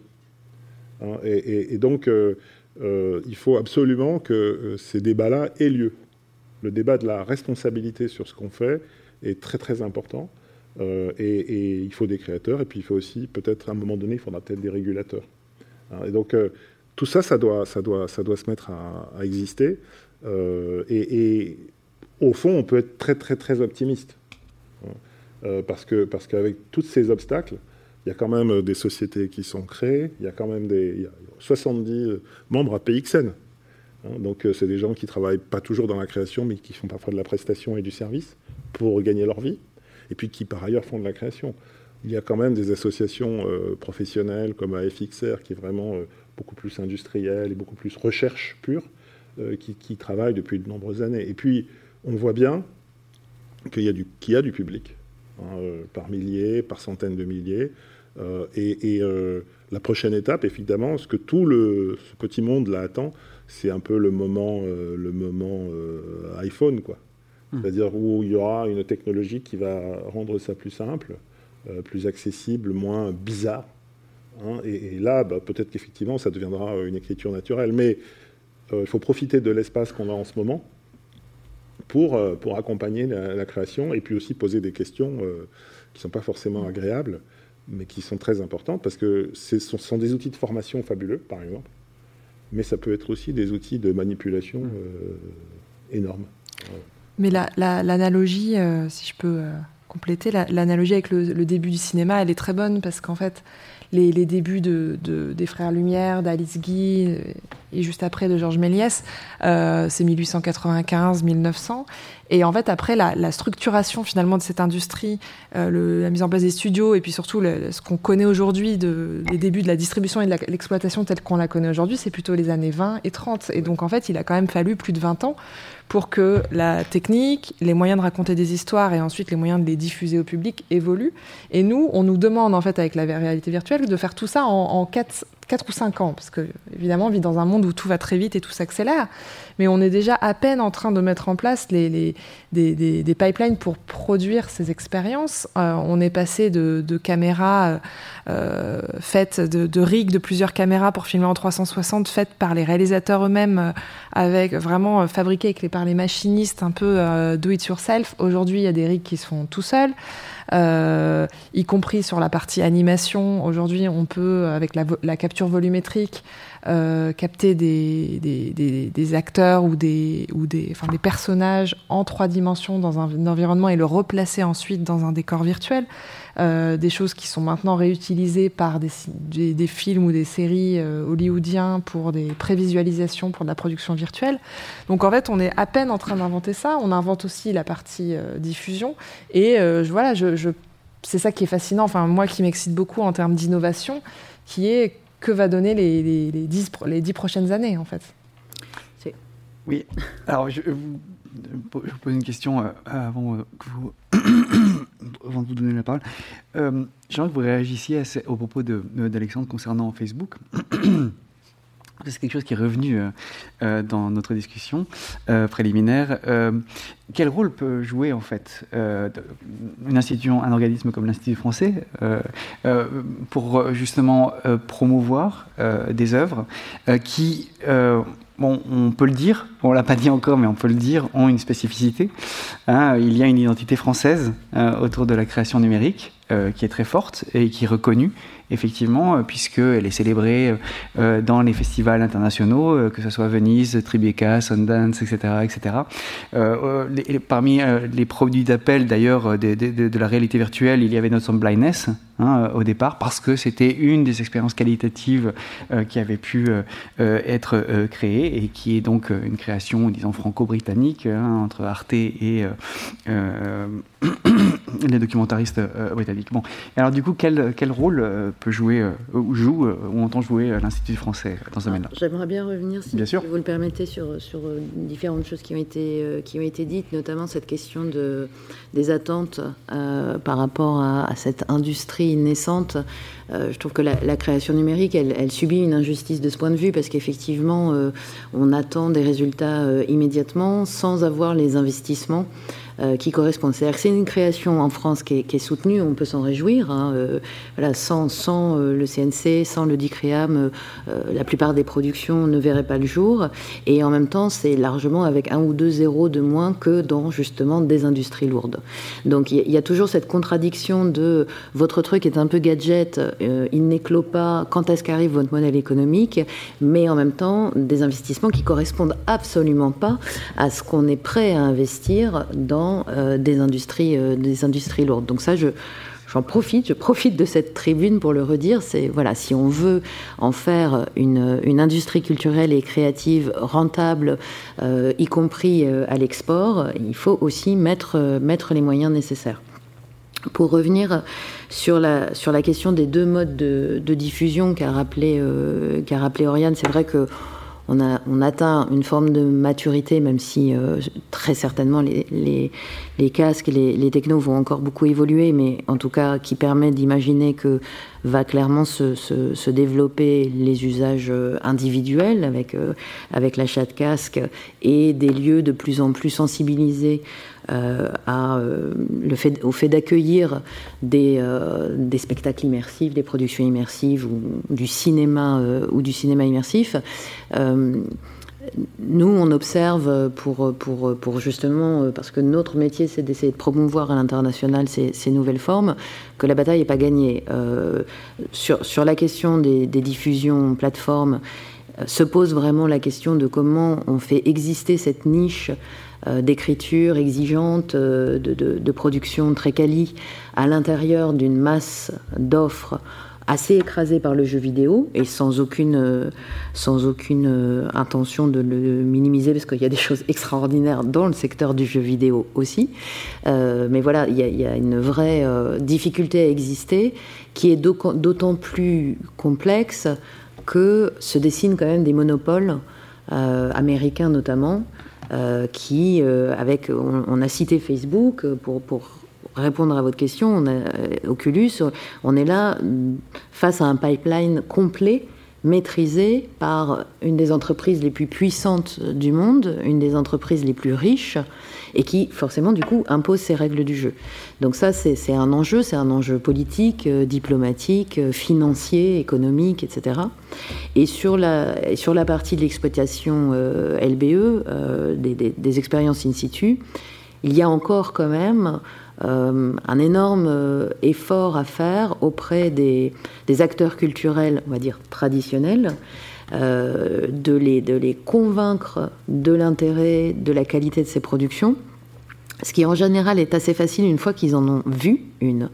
Mais tant qu'ils n'ont pas vu, il y a quand même des, des, vrais a priori et encore une fois une hiérarchie des genres qui est une, une, quelque chose de récurrent dans l'histoire de l'art, hein, la hiérarchie des genres, et qui est, et qui est toujours existante euh, aujourd'hui, avec parfois un mépris ou une peur, ou les deux, euh, face à des formes, euh, à des formes émergentes de création. Donc nous, on s'emploie beaucoup, notamment, à montrer ces productions à faire en sorte que le plus de personnes possible les voient. Il se trouve que l'Institut français, il travaille avec un, un réseau euh, d'acteurs culturels euh, partout dans le monde. On a des instituts, des alliances, des services culturels dans les consulats et dans les ambassades. Et toutes les personnes qui travaillent dans ces, dans ces structures sont en lien avec les professionnels de la culture partout dans le monde. Donc en lien avec les directrices de musées, avec les programmateurs de festivals, avec euh, le directeur du théâtre X, etc. Et donc notre, notre idée, c'est de profiter de ces liens privilégiés pour faire en sorte que de leur présenter également euh, la création numérique. Vous, vous nous faites confiance quand on vous parle d'un metteur en scène émergent, faites-nous confiance. On va vous présenter aussi des nouvelles formes qui sont celles, notamment de, l'immersion. Je pourrais revenir un petit peu plus en détail sur nos modalités d'action, mais je ne veux pas être trop longue. Juste une dernière chose par rapport à la, rencontre avec les, avec les publics. L'immersion, elle est, elle est fascinante, elle est passionnante, euh, elle est à la mode parce que de, on a plusieurs, euh, plusieurs exemples aussi de, succès qu'on aime ou qu'on n'aime pas, mais de, lieux immersifs euh, comme l'Atelier des Lumières, par exemple, où on voit bien qu'il y a, il y a un goût du public pour ces, pour ces expériences. Euh, ne pas oublier encore, par exemple, Été, qui a été, qui a été cité tout à l'heure. Donc là, on est sur du roman graphique sur Instagram. C'est pour la première saison, il y avait plus de, plus de 70 000 personnes qui ont lu et suivi le roman du début jusqu'à la fin. Donc il y a aussi des, et, je ne parle pas de, des, chiffres de, visionnage de web documentaires qui eux aussi ont eu d'énormes succès. Donc voilà, il y a, l'AVR, c'est passionnant. Il y a aussi d'autres formes de, création qui clairement rencontrent, rencontrent leur public. Euh... Pardon. Concernant euh, euh, justement les efforts à faire ou, euh, pour promouvoir cette création, pour l'affirmer, la renforcer, peut-être, Oriane, tu es membre donc de PXN, quelles sont vos lignes d'action? bah, Le nerf de la guerre, c'est de l'argent. Hein, finalement. Euh, je vais vraiment abonder dans ce que Agnès euh, vient de dire. La hiérarchie des, arts, elle se joue aussi dans les budgets qu'on veut bien lui accorder. Et euh, l'exemple voilà un exemple tout trouvé, c'est au CNC les œuvres que moi je produis, que nous on produit à PXN, elles sont bien souvent soutenues par le fonds Expérience numérique. C'est un fonds qui a pour budget annuel 2,9 millions d'euros. Or, 2,9 millions d'euros, c'est quoi? C'est euh, même pas le budget moyen d'un long métrage en France. Euh, et avec ça, la, commission, euh, Alexandre, corrige-moi si je me trompe, mais la commission aide en moyenne, on va dire 80 projets par an avec ce budget-là au stade de l'écriture, du développement et de la production. Donc j'ai pas fait le calcul, mais 2,9 euh, millions divisé par 80, euh, ça fait pas lourd. Et donc en fait, on nous demande derrière ensuite des objectifs de chiffre, de diffusion. Euh, on a quand même la chance d'avoir des œuvres qui rayonnent à l'international et notamment dans les festivals. Euh, Céline Tricard avec The Key, elle a gagné le Lion, Lion d'Or à Venise. Elle a gagné également le prix à Tribeca. Nelson Mayness a gagné de, de nombreux prix, d'autres œuvres que qu'on a eu la chance de produire également. Euh, on est visible partout, euh, mais euh, derrière, ça ne suit pas. Donc nous, à PXN, on, se bat, on, a une activité d'un peu de, de tribune et de lobby. En, je dis, je mets des, guillemets à lobby puisqu'on n'a pas du tout le budget d'une entreprise de lobbying, mais on fait des activités de lobbying, notamment auprès du CNC, euh, qu'on accompagne euh, dans euh, les réformes du fonds qui s'appelait encore il y a quelques années Nouveaux Médias. Dans l'émergence du fonds euh, euh CNC Talent qui aide aujourd'hui maintenant la création euh, sur YouTube, euh, qui est séparé désormais des expériences numériques.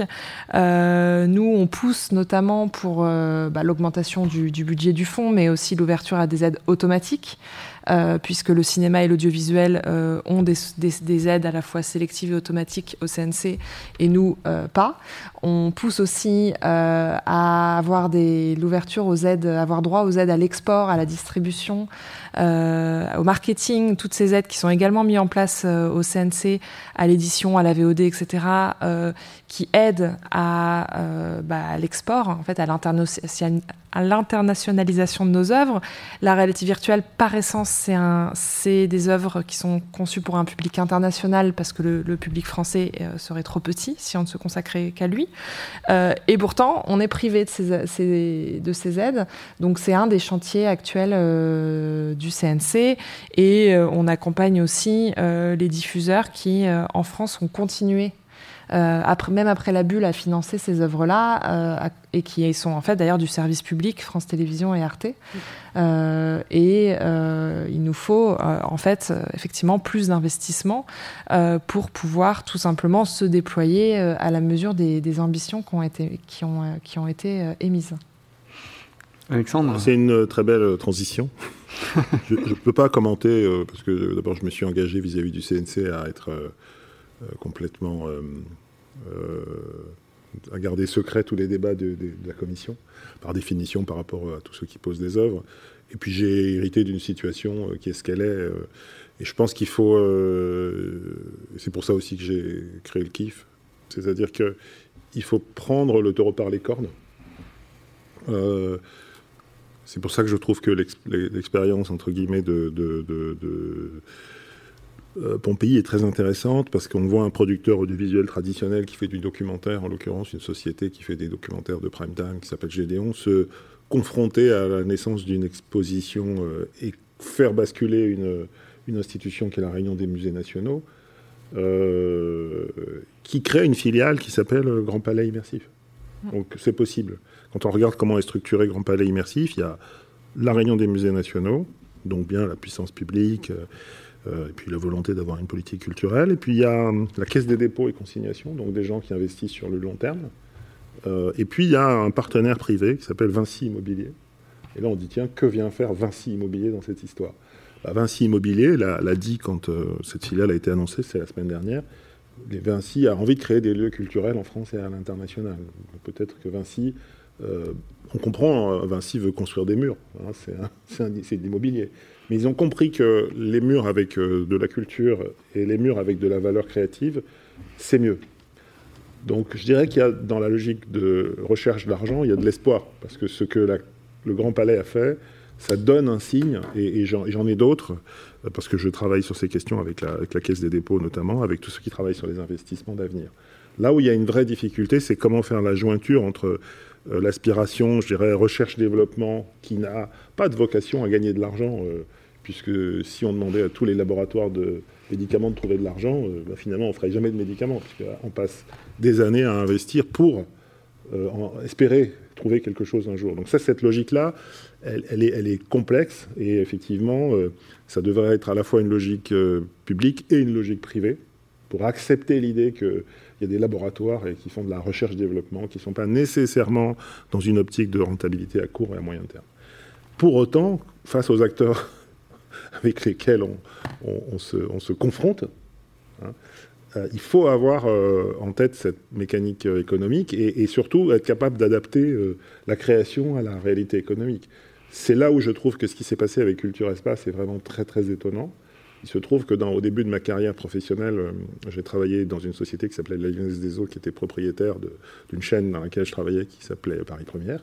il y avait une autre filiale de la Lyonnaise des Eaux qui s'occupait de culture qui s'appelait Culture Espace et qui récupérait des lieux euh, que les mairies euh, ne pouvaient pas gérer et puis qui s'est posé la question d'optimiser et puis ils sont par je ne sais quel process arrivés à, cette idée de faire des expositions monumentales d'abord à l'abbaye des Beaux de Provence, parce qu'il y avait des murs extraordinaires, il fallait projeter quelque chose.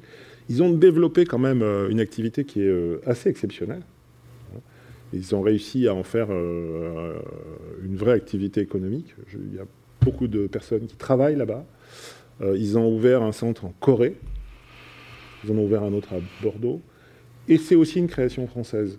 Et euh, quand euh, j'ai commencé à travailler sur le kiff, euh, on voit bien que là, il y a une, on voit bien une logique qui est une logique qui fait bouger le reste du monde. Si le Grand Palais immersif existe, c'est parce que la Réunion des musées nationaux a dû être choquée par les résultats incroyables de Pompéi. De, de, de, du, de l'atelier des Lumières. De l'atelier des Lumières.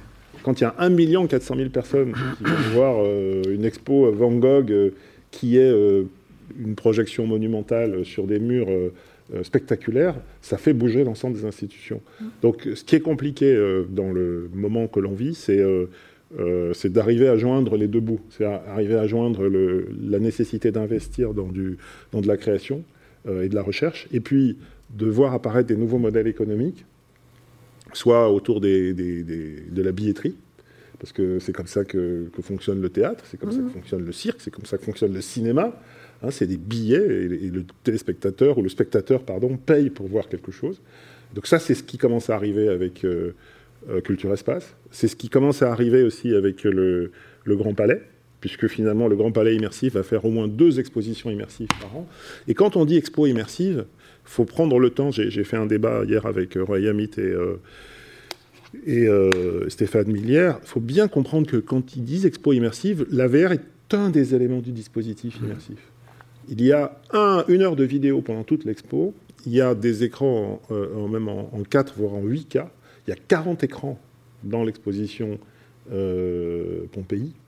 Euh, et, on recrée un mélange avec des artefacts, mais aussi des décors, mais aussi des projections qui sont nées d'une autre des techniques qui est en train de s'imposer, qui est celle de la photogrammétrie, née de maquettes informatiques. Et là, on voit bien que cette expo immersive associée à un documentaire euh, rencontre le public. Ce que je crois, c'est que s'il n'y avait pas eu le confinement, c'est sans doute une expo qui aurait fait comme, euh, comme l'Atelier des Lumières, je sais pas, 500 000 ou 1 mm. million de, gens euh, qui, qui, allaient voir revivre Pompéi. Et ce qu'explique très très bien Stéphane Millière, c'est qu'effectivement, là, il est en train de travailler sur d'autres expos de cette nature-là, parce que ces expos permettent d'aller là où le public ne peut pas aller.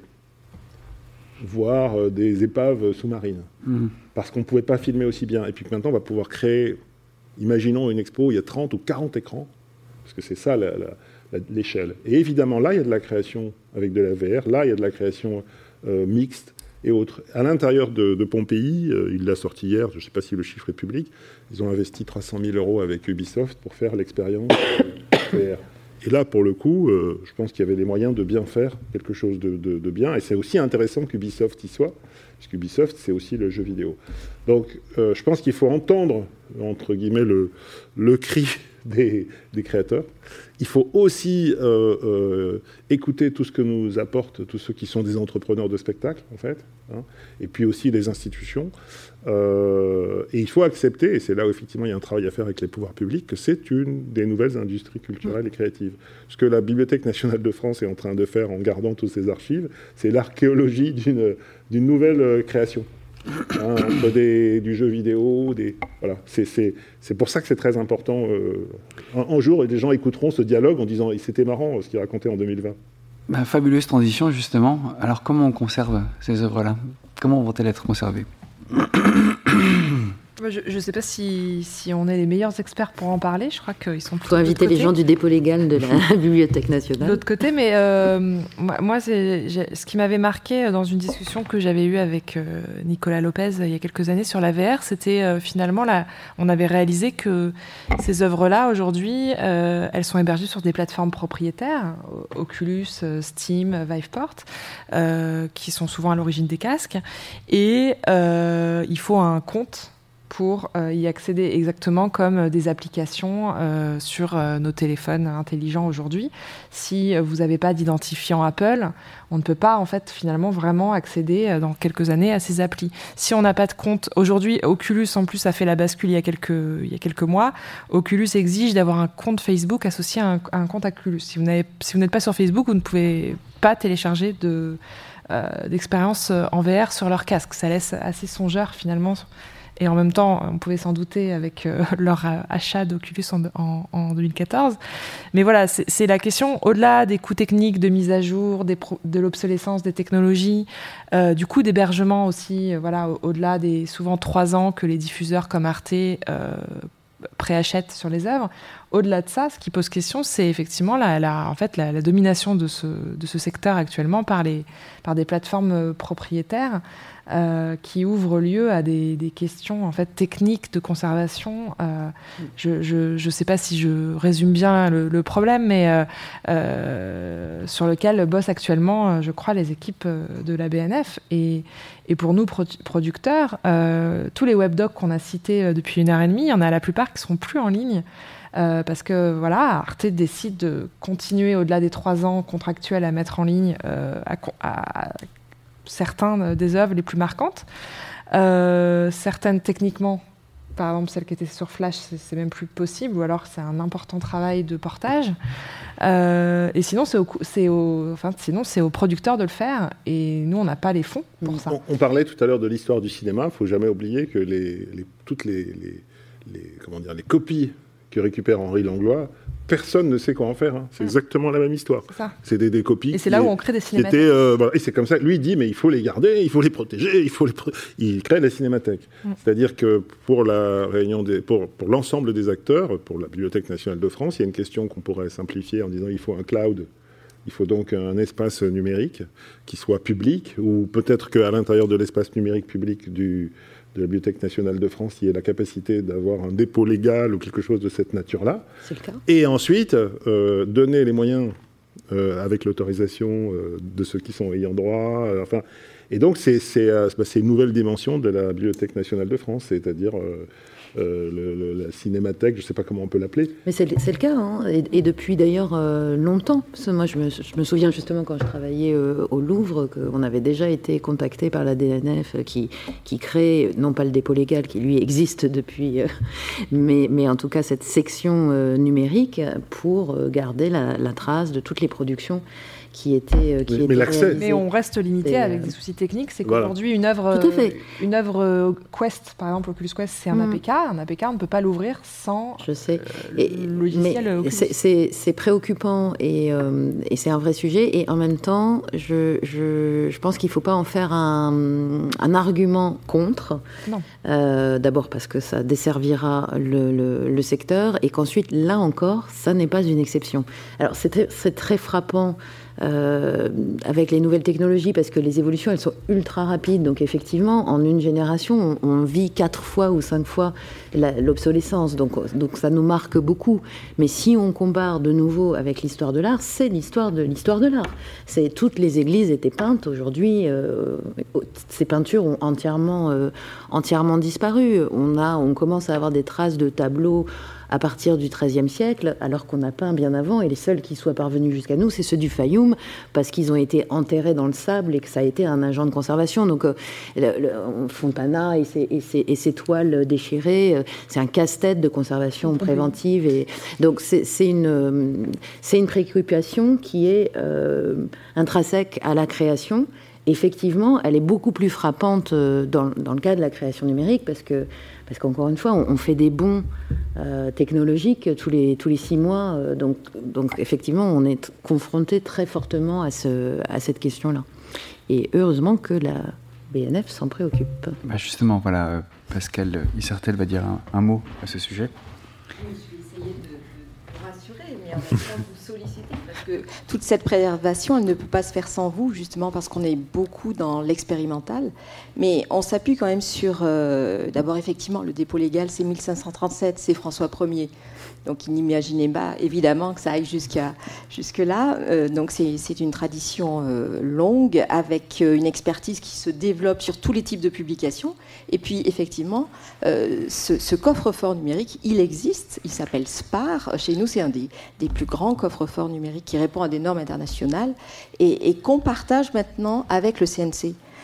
Donc ça, c'est une vraie nouveauté qui, est, importante, cette mutualisation sur l'effort de préservation du cinéma, qui est devenu largement numérique, y compris dans sa distribution en salle, mais aussi qui, est par la VOD et par des, des, modes de distribution qui sont maintenant uniquement numériques. Alors, je l'annonce là, Netflix ne le sait pas encore, mais Netflix doit déposer à la Bibliothèque nationale de France. Donc on s'appuie à la fois sur ces expériences qu'on mène, y compris, alors on a commencé bien sûr par euh, l'archivage des e-books, euh, on vient de créer une filière euh, très costaud pour toute la production musicale, et les majors, Universal, Sony, Warner, nous rejoignent dans l'expérimentation, hein, donc des volumes à conserver qui sont considérables, et on s'appuie donc sur ces différentes expérimentations pour arriver à ces productions complexes, et bien sûr, on développe aussi la préservation des jeux vidéo. Et on va tenter de mener aussi avec Ubisoft notamment euh, euh, des expérimentations euh, basées sur cette problématique effectivement d'obsolescence des appareils de lecture, ce qui fait qu'on travaille beaucoup nous sur l'émulation. Là aussi dans un cadre international, en échangeant avec d'autres vastes projets autour de ces questions, et que finalement, toutes ces briques qu'on construit avec d'autres modes de création, d'autres contenus numériques, nous permettront de, on l'espère bien sûr, de, conserver euh, ces, productions qui sont éminemment complexes puisqu'elles font un peu la, synthèse. ces technologies du jeu vidéo, elles sont, vous l'avez rappelé, extrêmement utilisées dans toutes ces productions. Euh, et puis parfois, on est surpris, hein, on tombe sur des formats, parce que la question des formats est, fondamentale. Quel format, conserver? Euh, Quel format numérique euh, pérenne pouvoir conserver pour une, remise à disposition, une diffusion ultérieure? Et là, effectivement, euh, c'est une définition qu'on construit avec vous. La question des métadonnées aussi, de, pouvoir garder la contextualisation et tous les éléments aussi qui contextualiser les usages, c'est vraiment des questions auxquelles on réfléchit et sortir des logiques de format propriétaire, effectivement, de plateformes qui, qui mettent des DRM, des protections. Donc le travail qu'on fait, c'est de chercher le bon endroit de la collecte et, c'est évidemment avec les ICC euh, qu'on peut travailler pour remonter le plus en amont de la production et malgré tout rester dans un, dans des, euh, un mode qui soit le plus indolore possible. Hein. Le, dépôt légal ne doit pas être une, une charge pour vous. C'est aussi un service qu'on vous rend. Il y a des œuvres qu'on ne peut plus retrouver que à la Bibliothèque nationale. Hein. Euh, Claude Lelouch, je donne souvent cet exemple, a perdu son film sur euh, les Jeux olympiques euh, de Grenoble, 10 jours en France. Nous avons une édition la Cinémathèque de Grenoble aussi, mais nous avons une édition, parce qu'il y a eu une réédition en 1991 par, par TF1 d'un DVD sur ce film. Et, et, dans quelques décennies, vos productions, vous pourrez peut-être les retrouver là, parce que aussi il y a, il y a toutes sortes de, d'aléas hein, dans la production audiovisuelle et multimédia avec des faillites et, on retrouve des disques durs sur le trottoir et euh, ils arrivent chez nous. Donc voilà, c'est vraiment cette synergie à la fois entre les filières de, création avec ces technologies euh, euh, qu'on apprend à maîtriser. On mène là un petit peu en urgence une tentative de préservation autour de la technologie flash qui, qui, a disparu 31 décembre. Donc c'est aussi, on a le dépôt légal, c'est largement ignoré, on a aussi le dépôt légal des logiciels à la BNF, euh, qui est aussi une forme de patrimoine, et, par donc ces, différentes briques de, conservation, par ces objets à conserver, et par l'expertise bien sûr de nos équipes, on tente cette course un petit peu contre la montre, hein, puisqu'il y a une obsolescence qui est, largement avancée. Mais on n'y arrivera pas sans vous. Donc c'était aussi le sens de, ce lancement euh, que, de vous dire travaillons ensemble à cette préservation qui a parce que nous, on est persuadés que c'est un patrimoine, parce que le dépôt légal ne, crée pas de hiérarchie entre les œuvres, et que justement, on, pense quand même que les, valoriser à la BNF avec d'autres institutions, euh, c'est aussi une de nos missions pour faire connaître cette création euh, plus qu'émergente. Bah, très bien. Alors, donc, euh, manifestement, on, a des chances que toutes ces productions euh, survivent. Euh, pour continuer un petit peu dans la prospective et pour terminer ce débat, une simple question. les créations numériques dans 10 ans, ça va ressembler à quoi? Question super simple.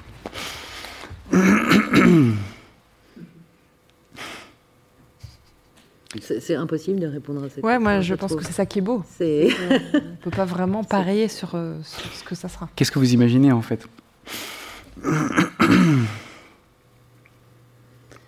C'est même difficile à imaginer puisque le, tout, tout, ce qu'on a dit depuis le début, je crois, enfin, c'est que justement ce qui est euh, intéressant, c'est la rencontre entre euh, l'imaginaire de, créateurs et, des technologies qu'on n'a pas encore inventées. Et, c'est ce qui fait la particularité de cette forme d'expression euh, artistique. Donc elle est évidemment inimaginable.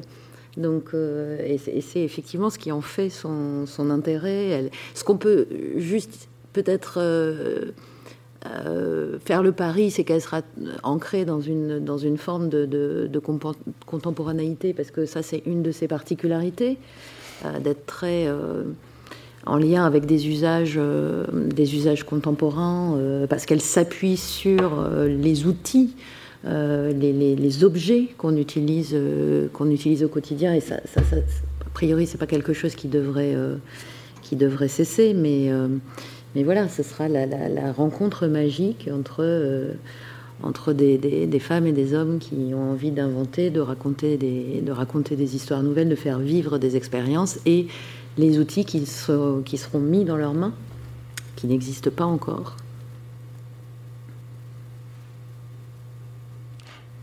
Oui, c'est moi je partage totalement cet avis. Euh, c'est difficile de, jouer les devins, euh, sachant que cette rencontre est enregistrée et qu'on pourra toujours nous ressortir dans dix ans. Euh, le côté vous, aviez dit que les voitures seraient volantes, ne sont pas volantes. J'ai l'impression que ce qu'on appelle aujourd'hui nous réalité virtuelle va encore vraiment évoluer et qu'on va se sortir du casque et de, la lourdeur encore aujourd'hui du casque lié à des ordinateurs ou à des capteurs, des câbles, euh, qu'on va aller vers quelque chose qui sera beaucoup plus euh, finalement presque ce que Google avait proposé avec les Google Glass, mais bien trop tôt finalement, il y a quelques années, euh, et qu'on aura en fait ce qu'on appelle la réalité mixte déjà, une sorte de mélange entre réalité virtuelle et, augmentée, qui sera finalement sur un appareil qui sera peut-être tout aussi léger que des lunettes de vue, qui sera voire intégré à mes lunettes de vue. Euh, sans rentrer dans des futurs dystopiques euh, que la, science-fiction nous, a déjà beaucoup euh, montré, Ready Player One, Minority Report. et donc je je, prétends pas du tout dire ce que ça va devenir, ce que ça va devenir, mais dans quelle direction morale on va se diriger sur ce, sur ces technologies-là, mais, en tout cas sur la, question de la forme, on peut peut-être parier là-dessus, sur un allègement des, finalement du, support des appareils pour quelque chose de beaucoup plus intégré dans notre, dans notre vie, euh, des écrans beaucoup moins euh, rigides et, figés que maintenant. Avec, on voit déjà des écrans pliables aujourd'hui, euh, des choses sur des tables qui ne sont pas des écrans le reste du temps, etc. Enfin, il y, a quelque chose de, Ça me fait penser au premier Walkman ou mm. au premier téléphone portable qui étaient des valises hein, mm. on sortait le téléphone. Donc oui, on peut imaginer que ça va se miniaturiser et et s'alléger. moi, j'aime beaucoup la, science-fiction, euh, justement parce que c'est des tentatives qui nous font rire, quoi, enfin, qui, mais qui nous inspirent, comme euh, Jules Verne, c'est toujours euh, magique hein, avec le recul. Il avait quand même imaginé qu'on irait sur la Lune avec une fusée, quand même. C'était pas. Et donc j'aime beaucoup ce, que, ce qui a été fait dans Minority Report parce que j'ai parlé avec McDowell, celui qui a travaillé avec Spielberg pour, pour le kiff, et j'espère qu'il viendra quand on, quand on fera le, parce que, parce que, parce que Spielberg lui a dit Je ne sais pas à quoi ça va ressembler, il faut que tu m'inventes un monde. Et, et, et, McDowell est quelqu'un de, de, très marrant parce qu'il a fait San Martin School, donc une grande école d'art plastique, euh, qu'il était punk, euh, qu'il a fait des clips, et puis qu'en fait il s'est retrouvé à Hollywood à créer des mondes. Et il continue, d'ailleurs, il fait plus de. Et donc je crois vraiment qu'on va dans cette direction-là, des, des, créateurs de mondes euh, qui ont des outils dans les mains. Et, et je pense que c'est la direction assez extraordinaire de quelqu'un qui peut projeter dans, dans l'espace euh, des visions. Quoi. Ah, ça, peut être Marcel Proust qui écrit un livre, mais si vous imaginez Marcel Proust qui crée une œuvre, c'est sensoriel. Hein. Je, pense que l'élément qui nous manque aujourd'hui, parce qu'on est effectivement bloqué par les, par les outils, c'est ce côté sensoriel. Quoi. Il suffit de se balader avec les, lunettes Bose, là, euh, qui ont le son qui passe par, le, par, le, par notre système osseux. Mm pour se rendre compte que, que c'est incroyable. Le, le, le, fait que ça passe par l'intérieur, là, ça veut dire qu'on n'est pas coupé de l'extérieur. on entend le son dans, l'oreille à l'intérieur, alors qu'on. Et, peut-être quelque chose de plus biologique finalement, euh, sans justement cette interface euh, technique, froide, électronique, euh, électrique, enfin machine. Quoi. il y a sans doute des mécaniques, mais plus, plus, plus biologiques. Donc sensoriel, biologique. Et puis à un moment donné, on est immergé, enfin on est, on est réduit, on revient à l'état de fœtus. Quoi. on devient dans un espace. Dans la matrice. Voilà, dans la matrice. Mais, mais ça peut être positif. Hein. On a passé neuf mois plutôt bien. On ne pouvait pas sortir. Eh bien, voilà, je vous remercie beaucoup euh, de vous être aventuré pour répondre à cette dernière question et euh, pour avoir participé à ce débat. Et euh, voilà, je vous souhaite à tous une excellente soirée. Vous venez d'écouter un podcast de la Bibliothèque nationale de France. Retrouvez les conférences, rencontres et créations de la BNF sur toutes les plateformes de podcast ainsi que sur le site bnf.fr.